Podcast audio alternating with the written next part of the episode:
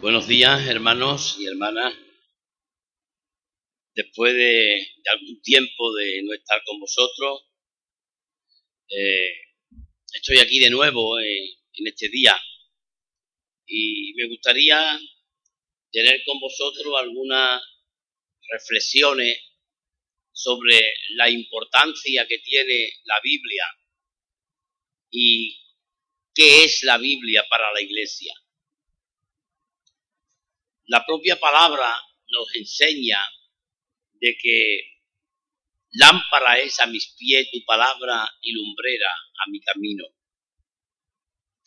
También nos sigue diciendo el, el texto sagrado, porque la palabra de Dios es viva y eficaz y más penetrante que toda espada de doble filo. La propia palabra de Dios desde el principio de la creación del mundo, se autodenomina poder de Dios. La palabra siempre ha sido la forma en la que Dios ha tenido para manifestarse a los hombres. Los profetas cuando hablaban al pueblo de Israel, ellos decían, vino a mí palabra de Jehová.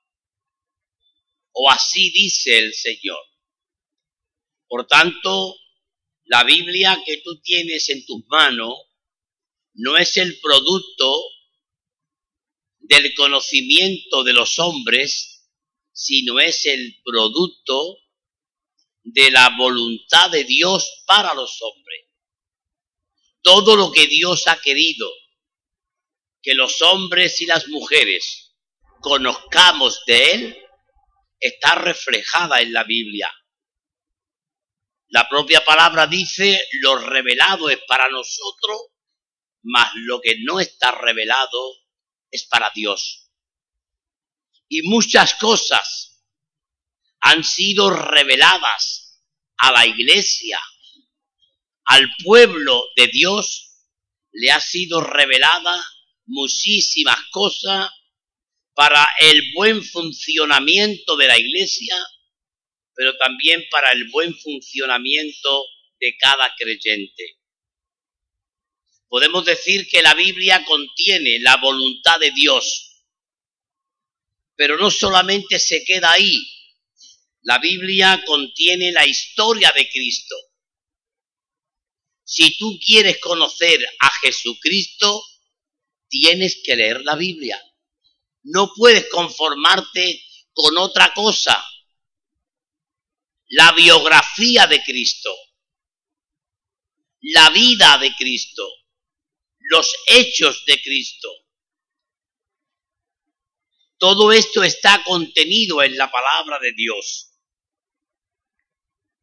Porque en la palabra se nos dice, escudriñad las escrituras, porque a vosotros os parece que tenéis la vida eterna y ellas son las que dan testimonio de mí.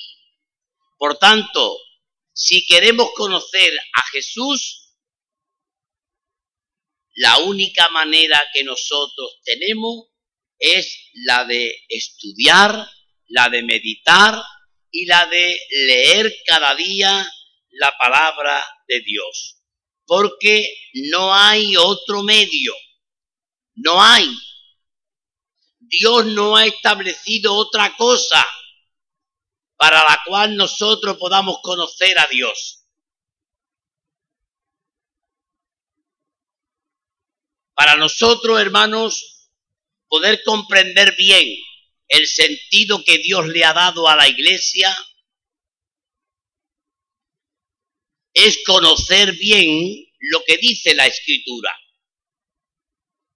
Nosotros no podemos conocer la iglesia y mucho menos organizar la iglesia, ordenar la iglesia, vivir en la iglesia, como la propia palabra nos enseña como cuerpo de Cristo, si no es por medio de lo que las escrituras nos dice a nosotros sobre lo que Dios ha hecho en Cristo para la iglesia. Fijaos una cosa, hermano. La palabra de Dios es el fundamento donde se sostiene los pilares de la iglesia. Imagínate por un momento, si quitáramos la Biblia de la iglesia, ¿qué nos queda? ¿Qué te queda a ti si yo te quito la Biblia para que tú tengas tu lectura diaria, tu devocional, tu aprendizaje acerca de Dios? ¿Qué te queda? Pues si te quito la Biblia te puede quedar manuales, te puede quedar libros, comentarios, estudios bíblicos, te puede quedar una serie de elementos que puede hablarte algo acerca de Dios. Pero nada es sustituible a lo que la Biblia enseña. Todo lo que está fuera de la palabra de Dios son sucedáneos, son complementos, son cosas secundarias. Pero el alimento espiritual por excelencia es la palabra de Dios, la cual es fiel y verdadera y nos llevará siempre a los mejores caminos y a los mejores lugares. Por tanto, la fe en la palabra de Dios es el pilar fundamental de la iglesia, pues no puede existir la iglesia ni la iglesia puede agradar a Dios a menos que nuestra adoración, a menos que nuestra fe, a menos que nuestra obediencia esté fundamentada en lo que la palabra de Dios enseña.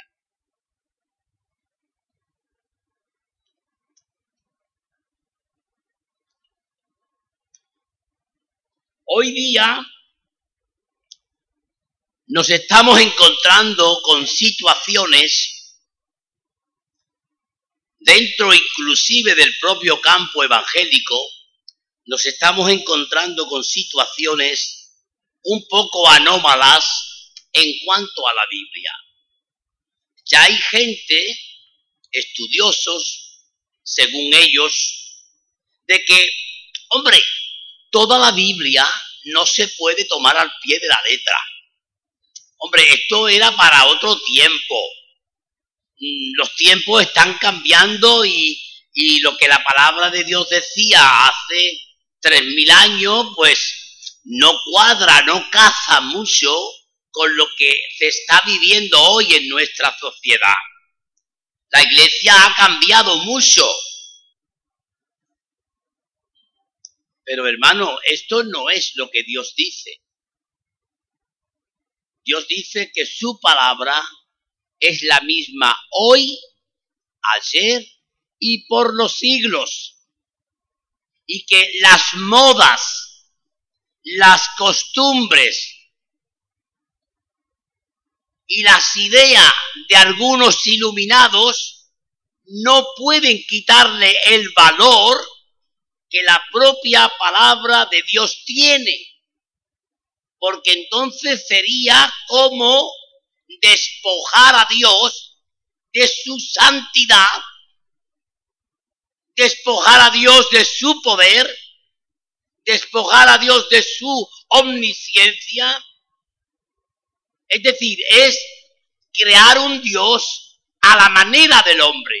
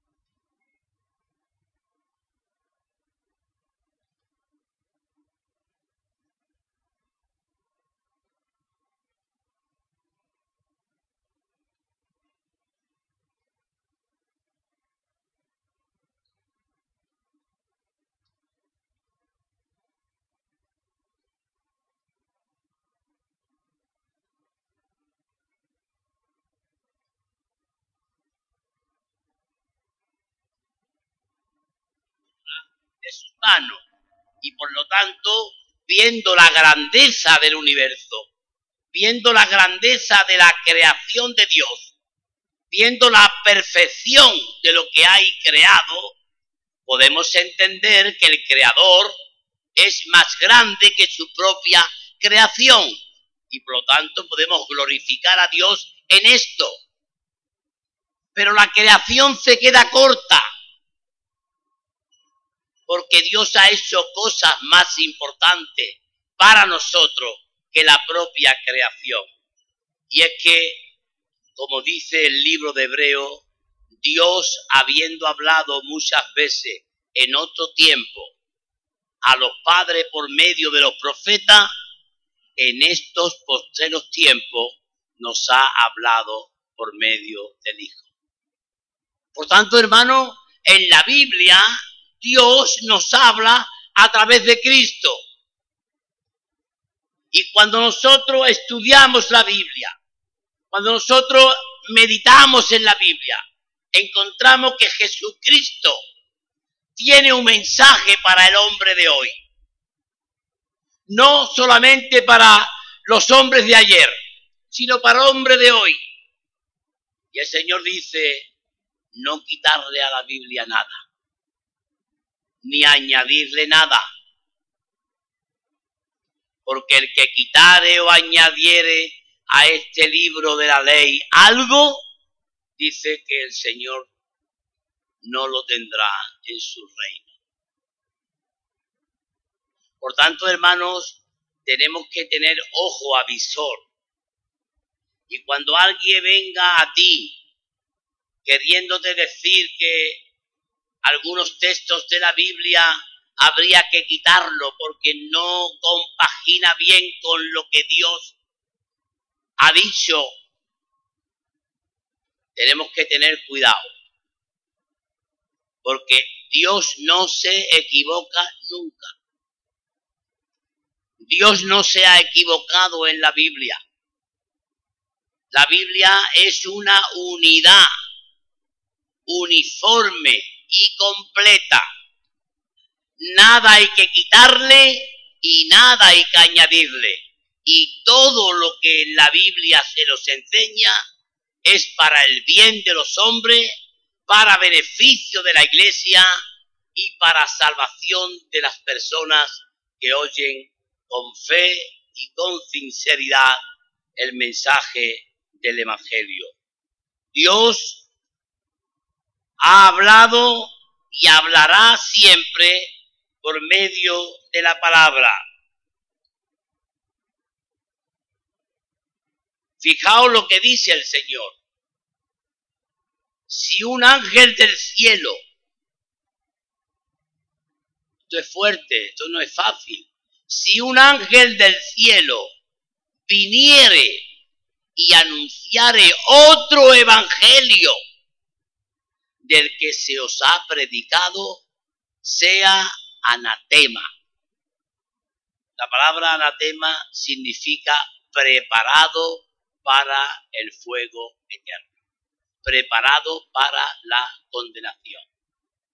Por lo tanto, si alguien viene con una idea rara, con unos conceptos raros sobre qué es lo que la Biblia enseña o no enseña, tenemos que ser como aquellos creyentes de Berea, aquellos cristianos a los que le iban a predicar el Evangelio y cuando se le decían algo, cogían las escrituras y miraban a ver si lo que le enseñaba estaba escrito. Nosotros tenemos que ser también buenos escudriñadores de la palabra, buenos ojeadores de la palabra, buenos interpretadores de la palabra. Y diría más, buenos comilones de la palabra. Porque cuando tú te llenas de la palabra de Dios, te estás fortaleciendo ante todas las huestes de los malignos que quieren enturbiar tu vida y quieren torcer tus propios caminos. La Biblia es la palabra del mismo Dios. Y nada que haya en los cielos ni en la tierra puede cambiar la grandeza que a la palabra de Dios le compete.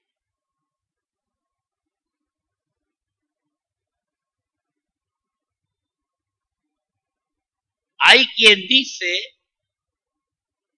que la palabra es un libro o que muchos libros de los que contiene la propia Biblia son difíciles de entender. Y yo no pongo en duda que para uno más que para otro haya pasajes bíblicos que no sean duros de entender. Pero no por eso deja de ser palabra de Dios. No porque yo no entienda lo que la Biblia me dice, ya tengo que decir, no, como no lo entiendo, lo he hecho a un lado. No. Si no lo entiendo, voy a pedir a Dios sabiduría. Y dice el Señor que el que pide sabiduría le será dada, porque el Señor no se enfada, no se ahiere, dice la, la Escritura, cuando una persona le pide sabiduría a Dios para comprender la palabra. Cuando yo era un niño había muchos textos de la Biblia que a mí me sonaban raros. Cuando fui creciendo, fui comprendiendo algunas cosas de la Biblia que me parecían raras cuando yo era niño.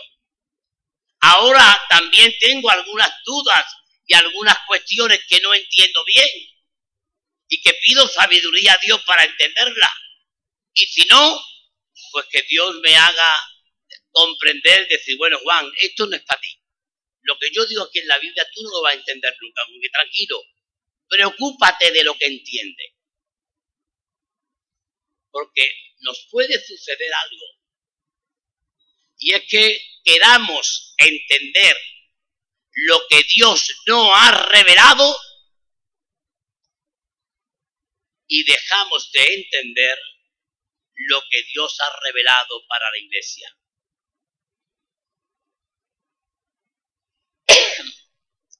Si te va a una librería evangélica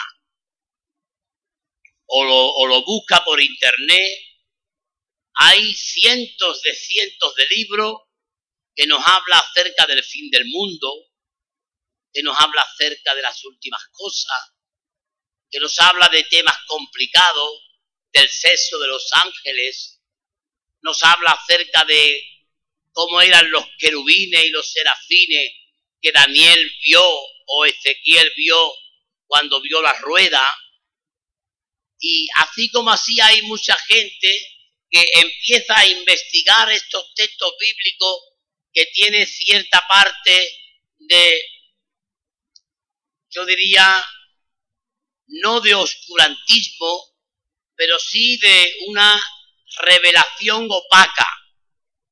Porque Dios no ha revelado todo lo que el hombre puede saber de él sino que Dios ha revelado una parte de lo que Él es. Será cuando estemos en los cielos, cuando estemos en la presencia de Dios, cuando nos dice la Escritura que conoceremos todas las cosas, incluso conoceremos cómo fuimos conocidos. Por tanto, no te preocupes si hay algo de la Biblia que no entiendes. Pero hermano, lo que entiendes ponlo en fe, ponlo en práctica. Hay muchísimas cosas, muchísimas cosas en la Biblia que nosotros podemos comprender.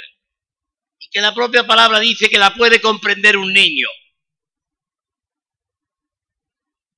La Biblia habla de que Dios es amor y, de, y que el que conoce a Dios ama. Pues hermano, tan difícil es a veces comprender esto. Dios ama a todo ser humano.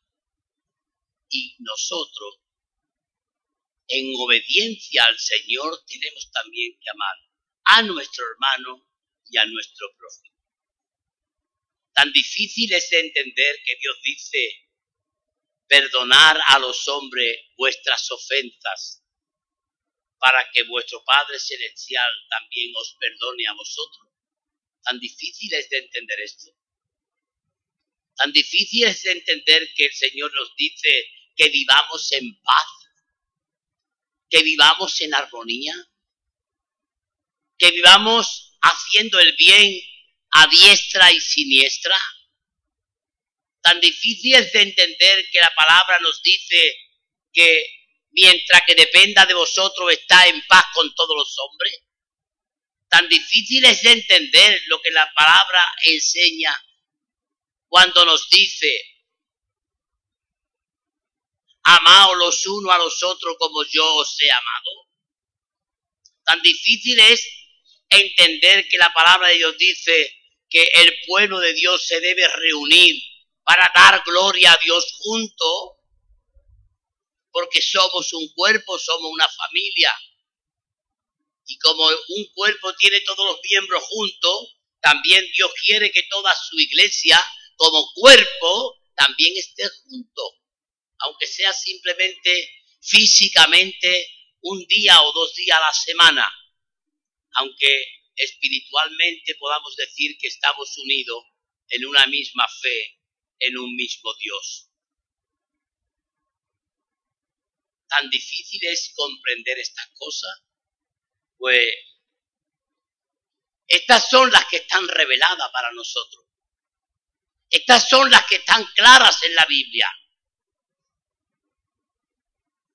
Sin embargo, hay mucha gente que pasan por alto lo que está claro, lo que está fácil de entender en las escrituras y sin embargo nos vamos a buscar aquellas cosas complicadas y difíciles que Dios en su infinita voluntad no ha dejado para nuestro conocimiento. Y voy a poner un simple ejemplo. Es cierto que la Biblia habla de que nosotros somos como dioses.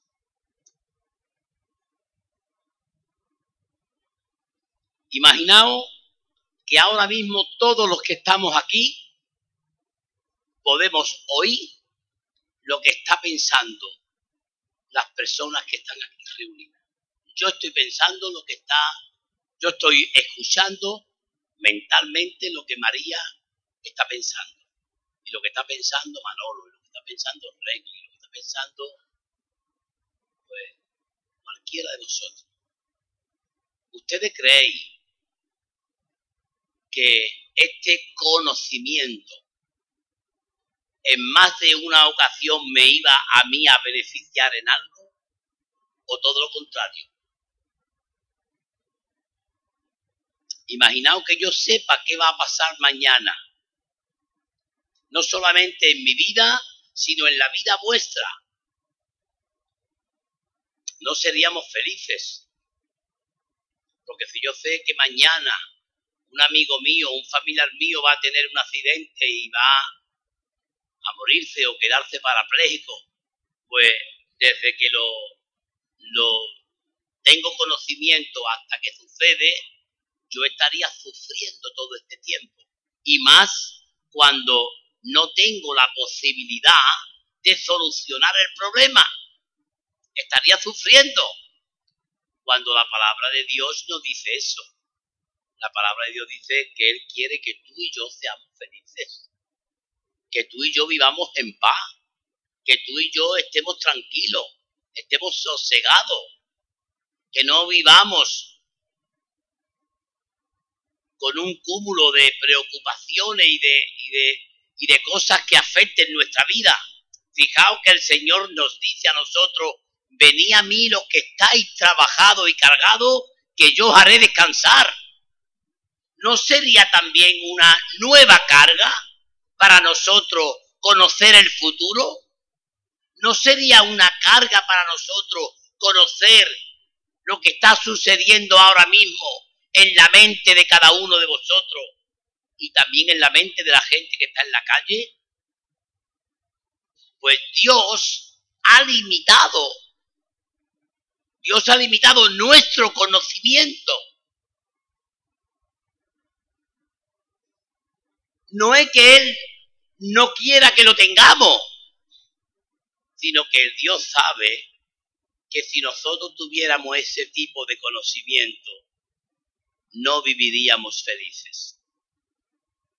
Y ¿sabéis una cosa, hermano? la Biblia, si algo tiene el mensaje de la Biblia, es que tú puedas ser una persona feliz. Dios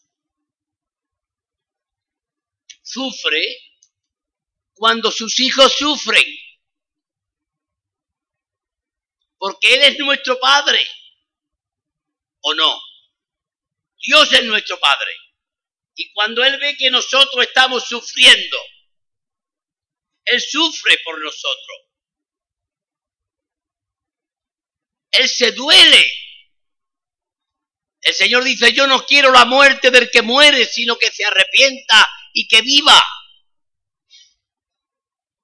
El Señor no quiere que sus hijos estén enfadados. El Señor no quiere que sus hijos estén peleados. El Señor no quiere que entre nosotros haya rencillas. El Señor no quiere que entre nosotros haya malos rollos.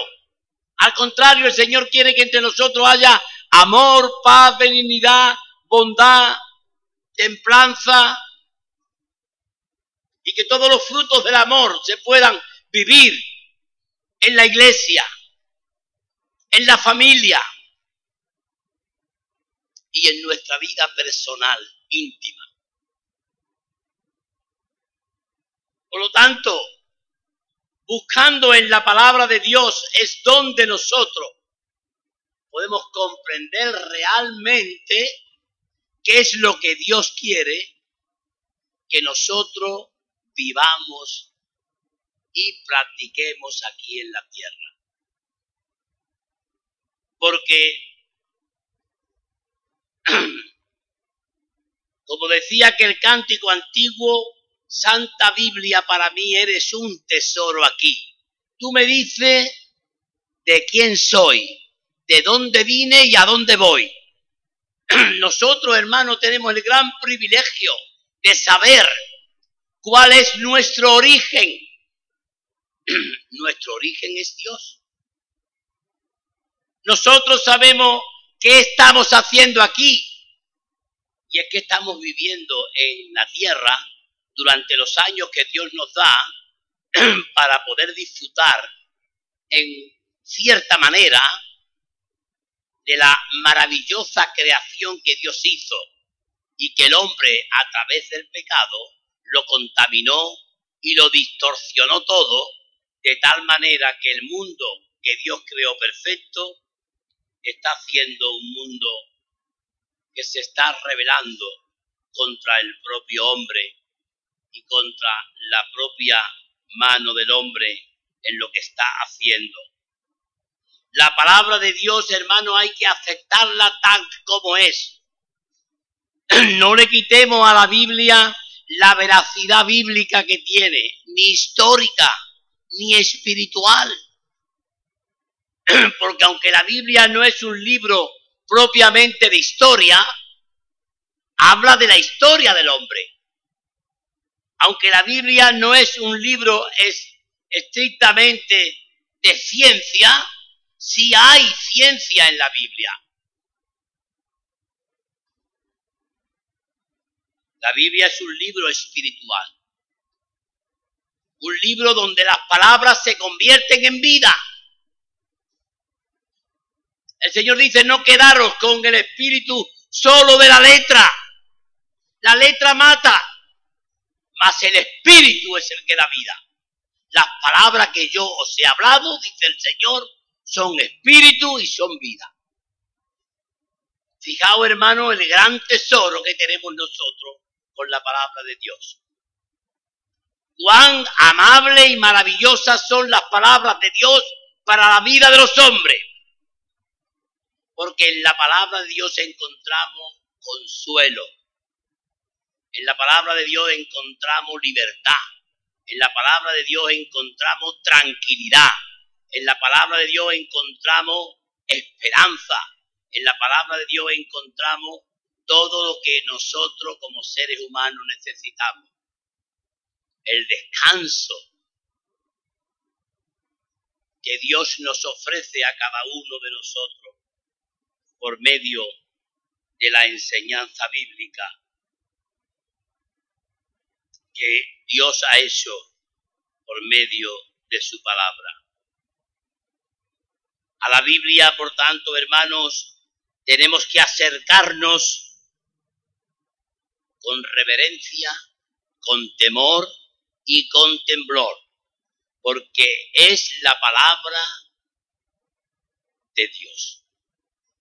Dios le dijo en cierta ocasión a Moisés estas palabras. Dios estaba manifestándose en el monte de Oreb y allí estaba una zarza ardiendo constantemente y Moisés se acercó por curiosidad. Y allí Moisés escuchó la voz de Dios que le dijo, Moisés, descálzate, porque el lugar en el que tú estás pisando es santo. Dios habló a Moisés le dijo, el lugar que tú pisas es santo. También Dios nos dice a nosotros, hijos míos, acercaros a la Biblia, porque aquí está mi santidad. Acercaros a la Biblia, porque aquí está mi voluntad. Acercaros a la Biblia, porque en ellas os parece que tenéis la vida eterna y ellas son las que dan testimonio de mí, decía Jesucristo. Mucho podíamos hablar sobre la grandeza de la Biblia, sobre la grandeza del mensaje que Dios tiene para los hombres. Porque la Biblia nos habla de cuánto amor Dios ha tenido con la humanidad.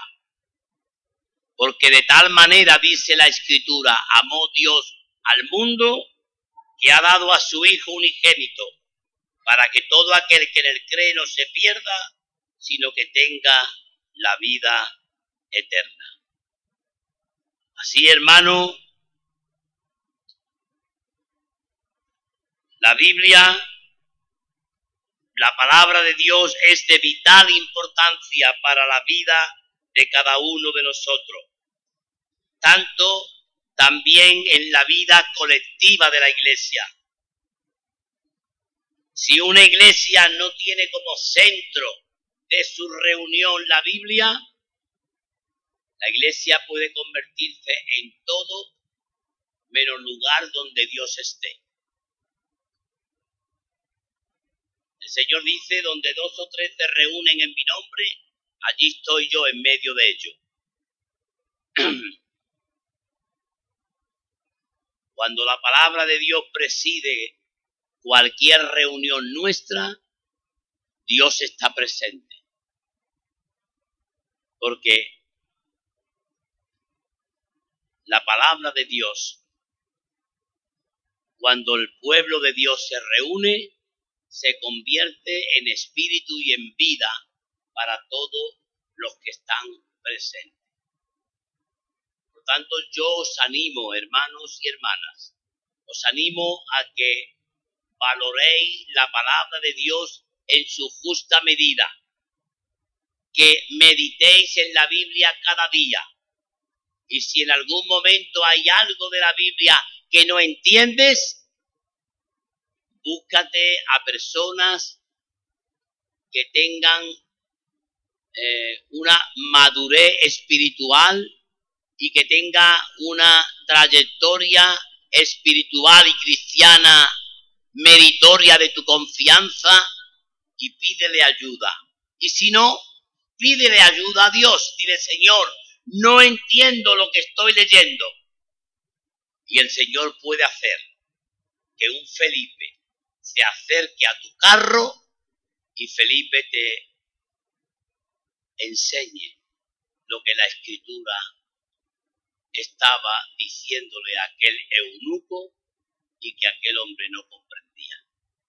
Dios quiere que tú comprendas el sentido real de su palabra.